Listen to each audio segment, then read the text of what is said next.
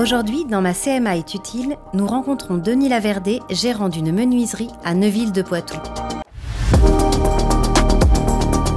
Je suis Denis Laverdé, gérant de l'entreprise Menuiserie de Neuville depuis 5 ans. Issu du secteur de l'automobile, Denis Laverdé quitte un poste à responsabilité pour se lancer dans l'entrepreneuriat. Eh ben, dans un premier temps, euh, marre de bosser pour des grands groupes et envie de bosser à mon compte. Et du coup, bah, c'est là que j'ai dit, allez hop, j'arrête et je me mets à mon compte. dans un premier temps, c'était ça, c'était une boîte de conseil sur l'organisation industrielle. Et puis après, euh, voilà, après, je me suis dit, bon, c'est bien d'aller bosser euh, de temps en temps pour des petites entreprises, mais euh, c'est pas ça qui va me motiver sur le long terme. Quoi.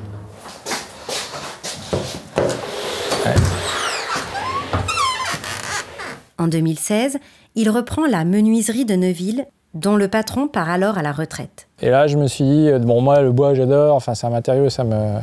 Et du coup, euh, je suis venu, je me suis dit, allez hop, euh, j'ai fait le pari avec l'équipe, hein. je leur ai dit, moi, je suis pas menuisier, je vais pas, c'est pas moi qui serai dans l'atelier, quoi, je vais pas. mais par contre, je vais essayer d'apporter ce que je connais dans la gestion d'entreprise, dans la partie commerciale, etc. Assis dans un coin de sa menuiserie, Denis Laverdé nous fait part de sa plus grande réussite. Alors dans l'entreprise, euh, il y a deux réussites pour moi qui sont importantes. La première, c'est euh, l'équipe qui s'est construite euh, depuis 5 ans.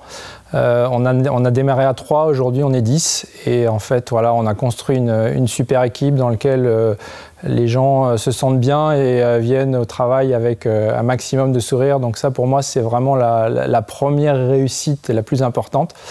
la deuxième, c'est un beau projet qu'on a mené dans l'entreprise depuis maintenant trois ans, qui est la création d'un parquet original, un parquet complètement, complètement nouveau, basé sur un logiciel qui nous sert à, pouvoir faire un parquet qui est vraiment adapté en fonction de ce que souhaite le client. Et en quoi la Chambre de métier et de l'artisanat lui a été utile? Denis nous raconte. Alors la CMA, euh, effectivement, euh, nous a été utile euh, dans le cadre de cette innovation. Elle nous a accompagnés dans les phases dans lesquelles on avait besoin... Ah, je vais l'en faire.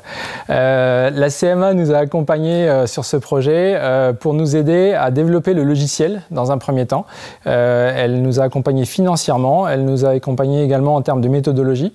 et ensuite, elle nous a également accompagnés à travers des formations, par exemple, comment créer sa marque. Hein. et donc ça, c'est quelque chose qu'on s'invente pas pour créer une marque euh, et, ils nous ont aidés sur ce sujet-là.